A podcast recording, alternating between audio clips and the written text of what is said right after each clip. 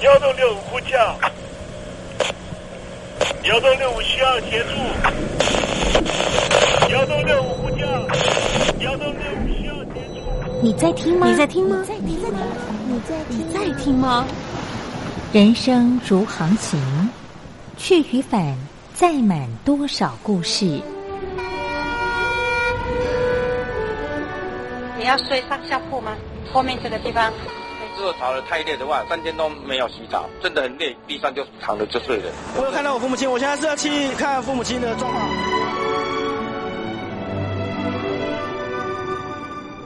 聆听故事湾，让每个故事找到属于自己的码头。我到了那儿以后，我们就往妈妈家去。我一到那边，就感觉我妈妈已经她能够活活下来容不容易，我知道。他没他没跟我讲，我也不敢问，好好苦。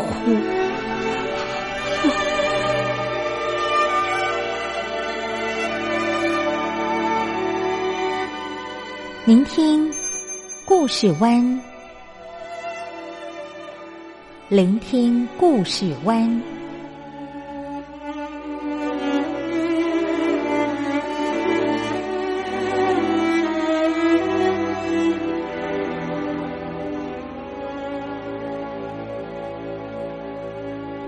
故事总有一个停泊的港湾。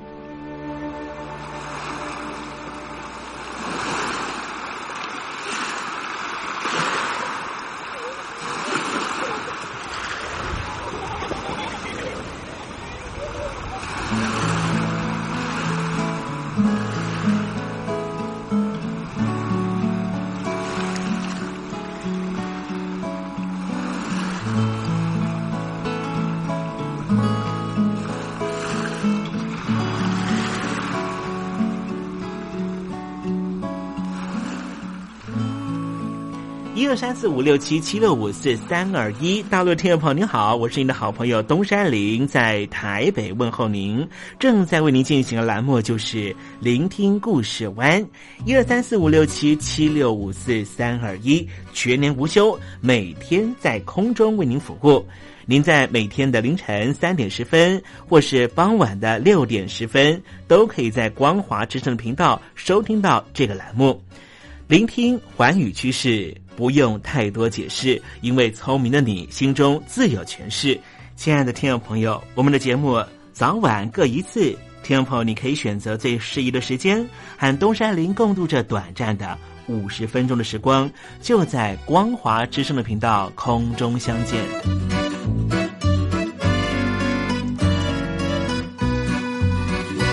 听众朋友，收听、聆听故事湾东山林的节目，到底能够听到什么样的内容呢？尤其啊，我们环宇全世界，焦点放到神州大陆啊，光是整个中国大陆呢，就有将近九千家不同的大大小小的电台了。我们的节目到底有什么不一样的地方呢？嗯，让东山林自吹自擂一下吧啊。空中频道何其多，赵钱孙李挺能说。热点平地上直播，仔细听来差不多。直播室外领导多，你说他能怎么说？开场才说茶黑窝，碰上土狼不敢摸。主播低头翻翻稿，导播左右反复搓，想到孩子泪婆娑。好了好了，都别说，且听东山林怎么说。东山林不是红太狼，也不是那喜羊羊，亲亲海上一叶舟，才能自在自在说。客官呐、你拉把椅子随便坐，袒胸露背床上卧，怎么自在怎么做，就当这是自己家，自己家。睁大眼睛，show time！Hello，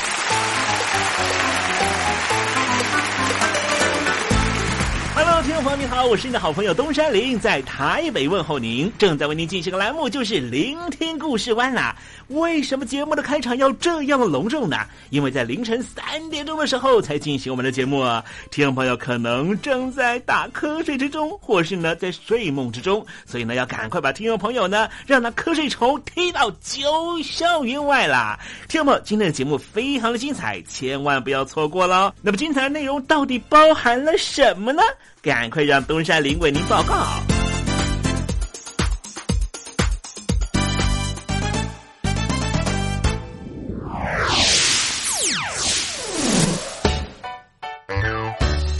星期六、星期天，猴子爱聊天。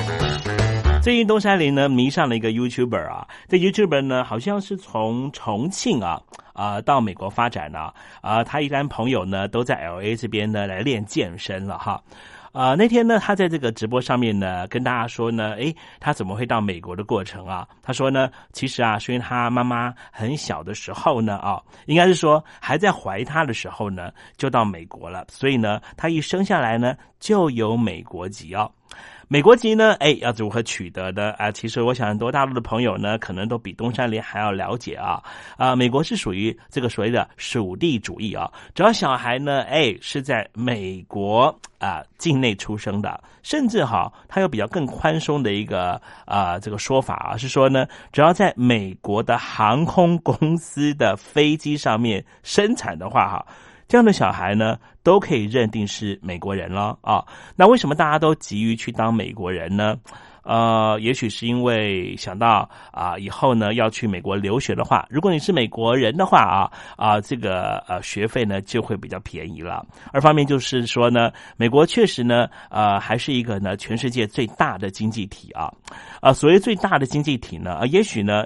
听众朋友可能觉得说没有啊，很快的，这个中国就是最大的经济体啊，啊，应该是说呢，美国这里哈啊，它的经济的这个运作方式呢，它比较有条理啊，比较啊走法律，所以呢，你的经济的状态呢，一般来说呢，哈，只要好好的经营的话呢，都会向上成长的，不会说呢，突然成长到一半啊，变成了这个啊啊。泡影哈，啊，我想呢，去年前年都发生了好几起了哈，啊，哪些这个人呢啊被被迫退休了哈，我就不特别说明了啊。所以呢，有很多人希望能够变成美国人。好，待会呢，我们在实证你懂得的环节里面呢，就跟听众朋友分享分享这样的讯息啊。好，今天节目的下面阶段为你进行的另外一个环节呢，就是电台推荐好声音。分手伤了谁？谁把它变美？的眼泪写成了诗，已无所谓。让你再听众朋友您好，我是孙燕姿，邀请你仔细听我的专辑《完美的一天》。因为回忆，当然有东山林的陪伴，就是完美的一天。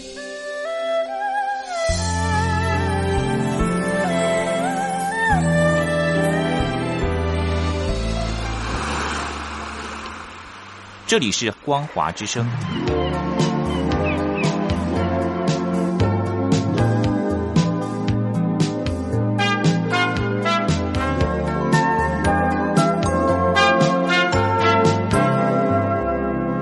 现在，请习近平同志讲话。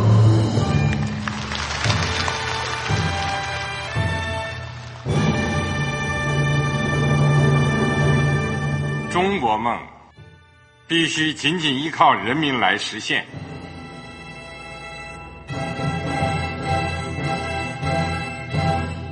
好国民得关心家事、国事、天下事。呃，谢谢发言人。我们注意到啊，现在那个外面有很多关于前中央政治局委员周永康的一些消息和报道。我不知道发言人对这个事情有没有什么可以呃透露、可以披露的。国家对于公事啊。不是什么东西都要公示的。我只能回答成这样了，你懂的。那么作为天津市来说，每年要偿还的这个公路建设的贷款量有多大？哎，这个郝国民，这个偿还得回避时政敏感议题。因为他这个这个事儿，我就不好再说太细。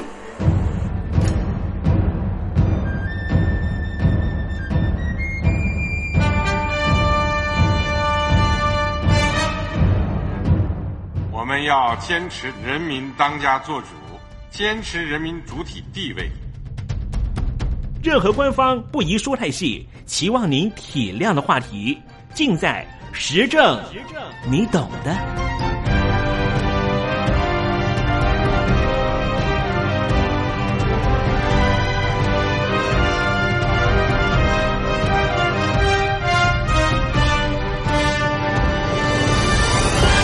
我只能回答这样了，你懂的。那些官方无法为您说太细的事情，就让东山林为您详细的说明白。天宝早上好，晚上好，正在为您进行的栏目就是聆听故事湾。此刻为您进行的环节就是时政，你懂的，一同关心焦点话题。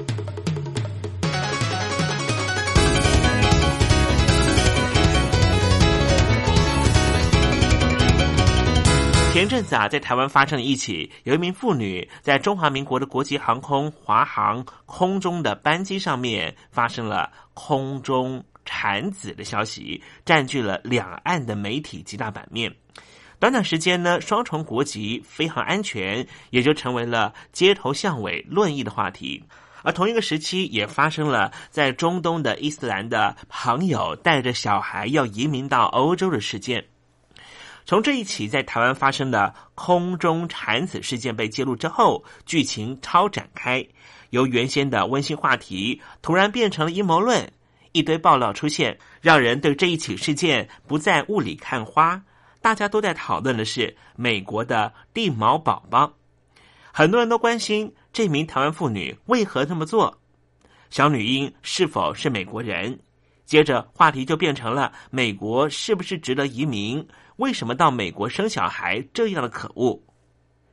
对于怀孕超过三十二周的妇女以欺瞒的方式冒险登机，国人都是相当的反弹。不过这消息传到中国大陆之后，后来发现，在大陆也有很多妇女都是有这样的冒险行径，这样的行为违反了飞行规则和安全行为，不应该被支持或是纵容。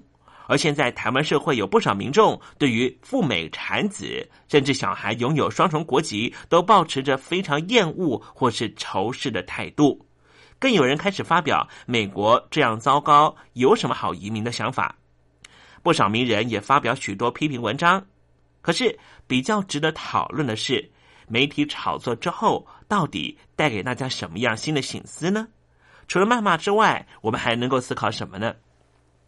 都善人今天来跟听众朋友谈谈什么叫做定毛宝宝，anchor baby，anchor 这个字很有意思，a m c h o r，当名词的时候可以用锚来代表，锚就是啊大船靠港的时候一定会先下个锚，而这个字也有另外一个意思，名词上面还可以解释为精神支柱，是不是很有意思的一个解释呢？每一个宝宝肯定都是妈妈、爸爸心中的心头肉，所以无论在做什么事情的时候，都会想到这个孩子。所以我们可以把孩子也可以当成我们的精神支柱。而美国对于 anchor baby 地毛宝宝的定义是什么呢？就是出生的婴儿的父母都没有美国国籍。为了小孩获得美国国籍，于是母亲前往美国生下小孩。因为美国采取属地主义，所以孩子一出世，一旦是在美国领土或是属地出生，立刻可以获得美国国籍。那么这一名台湾妇女在华航的上空生下小孩，她问的就是飞机进到了美国的空域了没有？果然，这飞机已经进入了美国的阿拉斯加。所以，他的女儿确实就成为了美国人。绿毛宝宝的诞生啊，就像是替直系血亲或是兄弟姊妹抛下了一个锚。在美国，一旦孩子到二十一岁以后，就可以替这些亲人申请绿卡。绿卡就是申请永久的美国居留权，但是并没有公民权，也就是没有办法投票。而这一名严重违反飞航规定的妇女，是不是原本想要利用她所生的三个美国孩子，重新为她和她自己的家人申请到美国居留身份？我们不得而知。但是我们可以推测的是，他是计划性的一而再、再而三的搭机到美国生下孩子。飞机上面生产并非不可测的意外，而是欺瞒计划失败、东窗事发的结果，引起大众的关注，并且给予价值评断。什么是美国的属地主义呢？为什么美国要采取属地主义这样的国际规定呢？根据美国宪法第十四条的修正案，给予美国出生者国籍，这是源自于美国南北战争时期，为了保障被贩卖到美国的黑奴下一代的人权，所以几乎所有在美国领土或是领地出生的人都可以获得美国国籍。不过，也有少数例外的情况，例如，如果是因为战争引渡到美国的战犯。他出生的美国小孩就不能够给予美国籍。其次，驻美外交人员他的孩子可以合法出生在美国领土，但是也不能够给予美国国籍。台湾外交官的情况比较特别，因为在法律上，美国从一九七九年断交之后就不再承认中华民国政府，还特别立了《台湾关系法》。将中华民国台湾视为政治实体，双边关系透过美国在台协会来代表美国的一方，而非负责外交事务的国务院。而中华民国驻美外交人员在美国的待遇、法律的适用范围，都是外交人员一步一步去争取、去谈出来的。目前是享有绝大多数比照其他国家外交人员的待遇。但是因为美国官方不能够正式承认我们的外交人员和其他国家的外交人员一样，所以中华民国台湾的驻外人员并非是全盘适用美方对外交官的礼遇和待遇，在出生规定上面就是如此。目前美国没有规定台湾的外交官或是眷属生的孩子不能够拿到美国国籍。至于台湾本身的国籍法，主要是采取属人主义，也就是父母其中一方是台湾人，孩子自然就拥有台湾国籍。在国外生产的话，只要回到台湾，到台湾的户政单位报户口，也就取得了中华民国的公民身份。不过，如果孩子的父母不详，或是父母都没有国籍的情况下，如果小孩在台湾出生，就可以取得中华民国的国籍，但是问题来了，在空中产子到底国籍要如何认定呢？小婴儿的国籍涉及到了中华民国和美国的两个国籍法规相关规定，在国际法上面的认定，航空飞行器的注册国家拥有对该航空器或是船舰上面发生事故的专属管辖权。在中华民国的国际航空华航飞机上面出生的孩子，因为他的父母都是台湾人，所以取得中华民国台湾的国籍是没有问题的。重点在于美国对于空中生产有什么样的规定呢？那要看孩子出生的当下是不是已经进入美国领空。国际法对于领土的定义，包括了陆地的上与下的延伸。底土是国土，上空也是国土，再加上各国所主张的领海和它的上下延伸，因此只要飞机飞进了美国领空领海的上空，那么就属于在美国的领土之内了。所以从新闻上来看，这一名在空中生出来的小孩已经获得了美国国籍，可见出生当时飞机已经进入美国领空。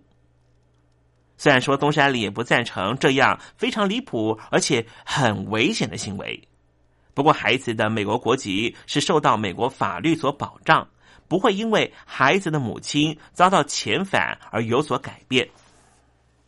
而在一系列的密集报道和评论文章之后，这一名在飞机上面生小孩的妇女早就成为猎杀女巫的对象。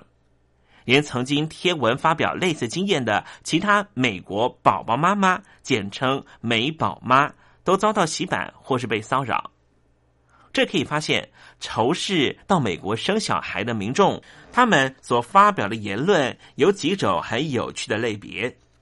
首先，绿卡和公民好像大家搞不太清楚，不少人劈头就骂这些美宝妈就是为了帮小孩拿到绿卡才会铤而走险，然后就一直骂这孩子要绿卡就不要台湾的健保卡。经常后面会有更多展开的剧情，一连串的政治言语，尤其讨论到了台湾的一些政治人物是不是一家人都拥有绿卡，还愤愤不平的批评这些政治人物是不是爱台湾。姑且不论这些讨论内容是否公允，但是这样对于公民和绿卡身份都搞不清楚的讨论呢，在当时一天至少出现了上千篇。东山人的建议是啊。先来搞清楚这一切，再来骂人也不迟。拥有美国籍的公民其实是不需要绿卡的，绿卡只是拥有永久的居留权，依然是持美国以外的他国护照，只是到了美国的时候，不需要额外申请签证，也可以不受到签证时限的影响而继续待在美国。绿卡就只是居留权而已。跟是否拥有美国籍、享有投票、参政等公民权差别很大。其实，不论是台湾或是中国大陆，很多的政治人物和名人，他们的孩子、亲人拥有双重国籍，真是多到数不完。许多人都是在另一半怀孕的时候规划到美国进行所谓的生产观光，度假过后，顺便带着美国宝宝回到台湾，或是回到中国大陆。这样一来，宝宝取得的当然就是美国国籍、公民权利，而不是只有绿卡。当然，有了权利，必须有义务。例如，二零一零年，美国国会通过了“肥咖条款”，这项条款就是美国政府要向全球的美国公民讨税，只要你拥有美国籍或是拥有绿卡，不管住在什么地方，都要报税。而且，美国的税务是非常复杂的，不像在台湾，一张自然人凭证就可以解决所有所得税的问题。这一项美国的“肥咖条款”让放弃美国籍的人数逐年上升。可能现在有很多在美国的移民会觉得不公平，认为台湾妈妈或是中国妈妈为什么要带孩子来到美国抢社会资源？其实啊。在台湾方面，多数的台湾地毛宝宝拿到国籍之后就不住在美国了，根本不会产生什么抢资源的问题。如果住在美国的话，更不用担心，因为住在美国就要跟美国政府报税缴税，就是一般公民的行为，有尽义务缴税而享受公民权利，何错之有呢？那么。美国为什么要接纳这一些所谓的 anchor baby 地毛宝宝呢？很多人会问，为什么那么多人会选择到美国或是加拿大生小孩呢？因为自从二零零四年爱尔兰取消出生公民权之后，欧美生活条件较为良好的国家就只剩下美国和加拿大，仍旧维持属地主义。给予外国籍的人士在美国生的孩子出生公民权。根据美国移民研究中心的资料显示，美国光是一整年，大约就会有四十万名的地毛宝宝 （anchor baby），其中多数孩子的父母并不是来自于亚洲，而是来自于墨西哥或是其他中美洲的国家。而根据全美母婴护理协会的统计，中国大陆籍的妇女到美国生小孩，最近五年逐年增加。二零一四年大约有四万人，二零一五年则攀升到六万人。这其中就包含了央视的前主播柴静，而相对台湾来说，数目比较稳定，平均每年到美国生小孩的台湾妇女大概只有四百人左右。而根据台湾的卫生福利部健保署的资料显示，在国外生产并且申请健保补助的生产费用者，过去数年都是在四百人以下。这些生产补助是只要有缴健保费就可以领取，不论你到底是在什么样地方生产，你可能在中国大陆，可能在欧洲，可能在美国、加拿大或南美洲生产，只要回到台湾都可以申请健保的补助。当然，也因为这样的规定，让更多的台湾人对于台湾的健保更加的喜爱。甚至还包括了很多的外国人都希望能够划归成为中华民国国籍，希望的就是享受台湾的健保资源。孕妇到美国生下孩子，并不是台湾或者中国大陆妇女的专利，包括了南韩、土耳其，甚至一些欧洲国家的妇女都会刻意到美国生产孩子。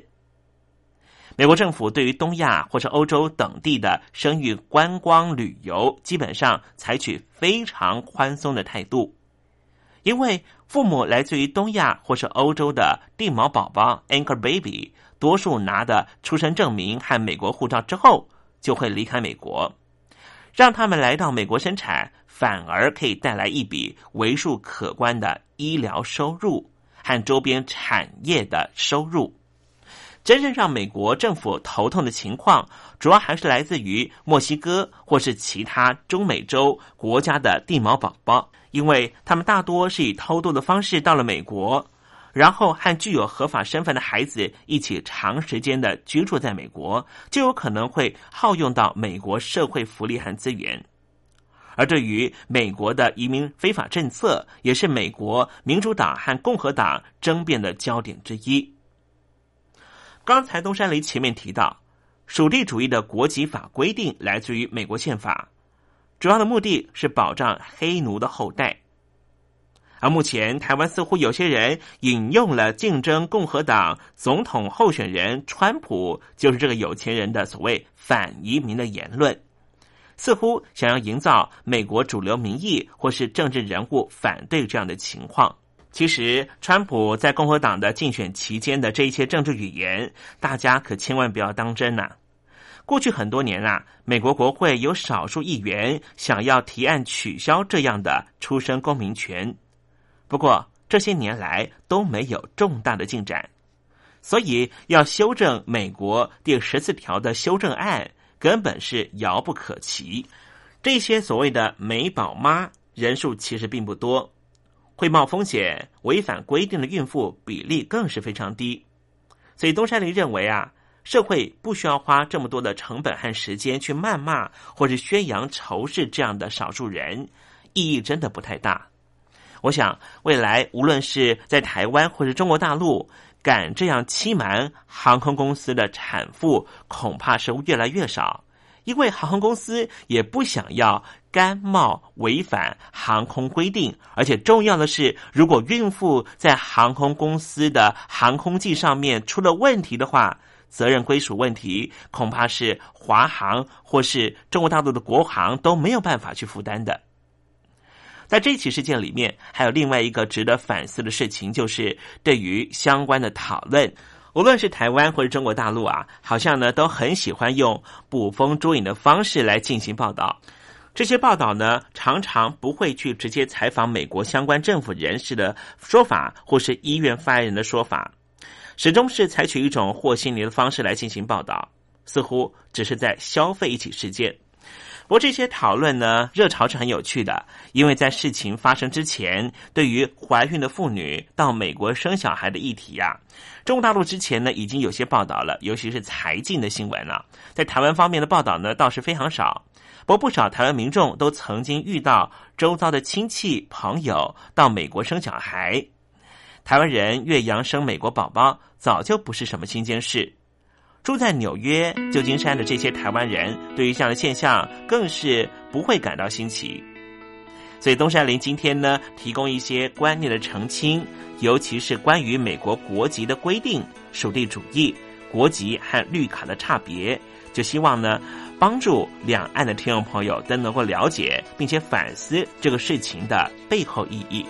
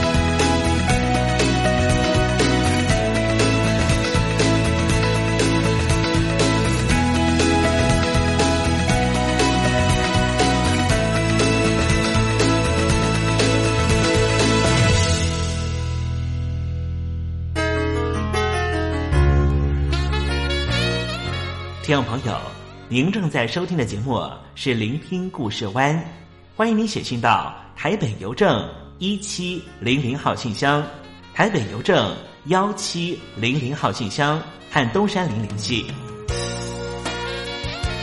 东山林就是东边的山里有只麒麟的东山林，东山林等候您的来信哦。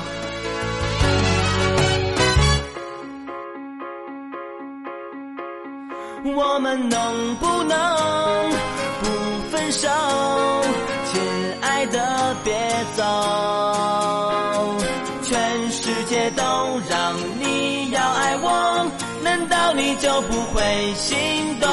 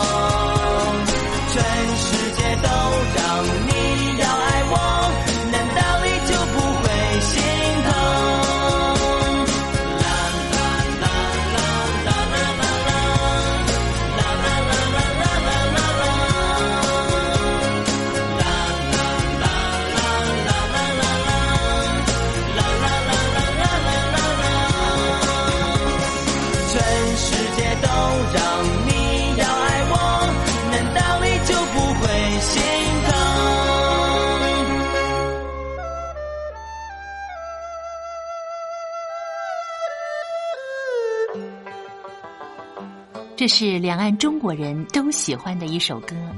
小城故事多，充满喜和乐。如果主持人播错了速度，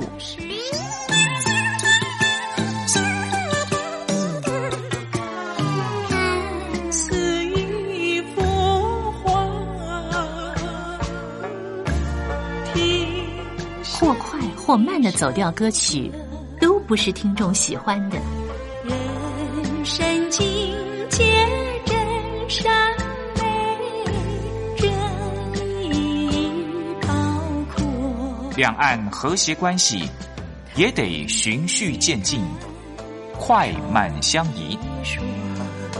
小城故事真不错，亲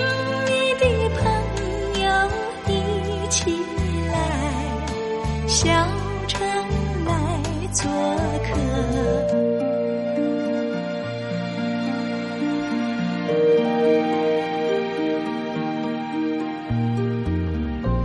生活当中总有许多令人难忘的好声音。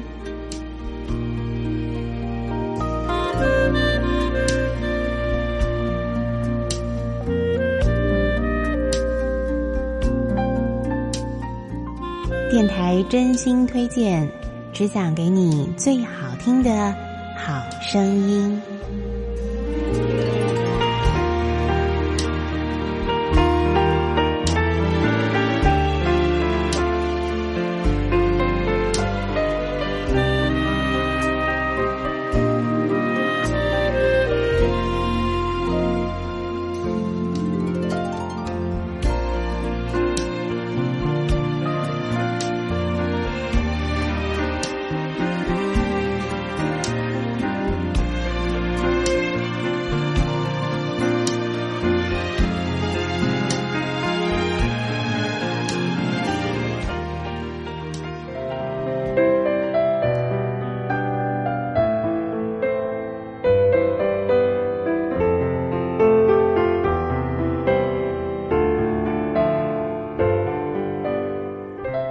各位听众朋友呢再度收听电台推荐好声音，我是冯安。